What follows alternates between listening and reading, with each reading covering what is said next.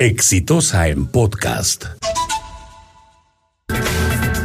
El otro día un policía se quedó dormido manejando un patrullero y provocó un incidente felizmente menor de tránsito. Y resulta que se quedó dormido porque el señor trabaja 24 por 24 como policía, es decir, trabaja 24 horas como policía y debería tener 24 horas de descanso que no las tiene.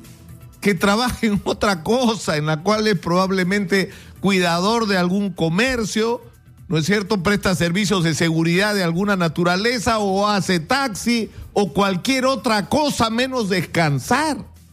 Y esa es la dramática situación del Perú, porque nuestros maestros hacen lo mismo, no tenemos maestros a tiempo completo, tenemos maestros que además son ambulantes.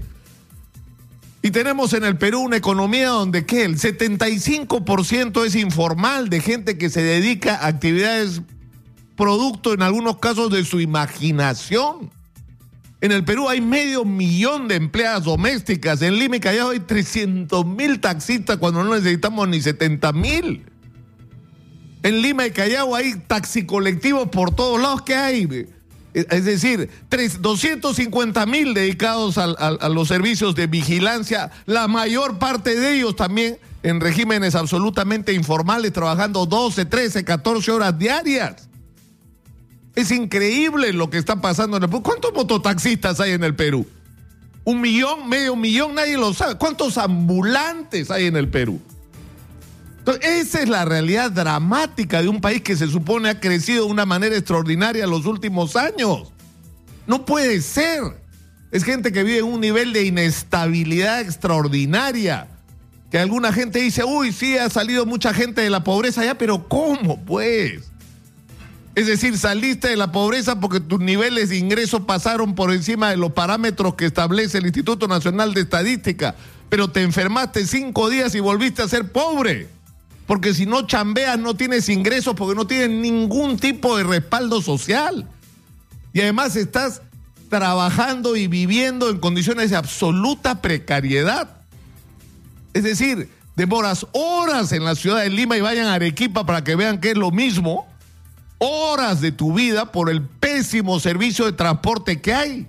Esas son las condiciones en que vive la gente y te enfermas y vas a los peores hospitales, donde tienes que meter la mano al bolsillo para comprar los medicamentos que el Estado no te da porque están desabastecidos, la farmacia de los hospitales. Y te dan una educación de pésima calidad y no tienes acceso al crédito. Entonces, es eh, realmente extraordinario que los emprendedores en el Perú, gracias a su imaginación, a su esfuerzo, a su talento, a su capacidad impresionante de trabajo, sostengan a sus familias. Pero esta gente de este Perú que no tiene acceso a crédito de ninguna naturaleza, que no recibe los servicios que necesita, ya se cansó.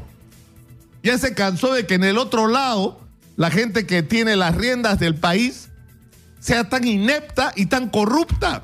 Y por eso es que la mayor parte de los peruanos quieren que quienes nos robaron vayan a la cárcel, pero también quiere que las cosas cambien. Quiere que la economía se active. Quiere que los ministerios y los gobiernos regionales y los distritos no devuelvan plata todos los años cuando hay tantos problemas por resolver. Por eso es que la inmensa mayoría de los peruanos quiere que todos se vayan, porque quieren una renovación y que lo, lo que viene va a ser mejor, no lo sabemos. No lo sabemos, pero el sentimiento que hay es cualquier cosa va a ser mejor que lo que tenemos. Entonces hay que ser conscientes de esta situación en, lo que, en la que estamos y actuar en consecuencia. No se pueden seguir poniendo de espaldas al país. El país está harto de vivir en esta situación y de la gente que ha conducido de una manera tan ineficiente y tan corrupta los destinos de la nación. Por eso por eso tienen que adelantarse las elecciones. Por eso tienen que irse. Por favor, reciban el mensaje de una vez. Este fue un podcast de Exitosa.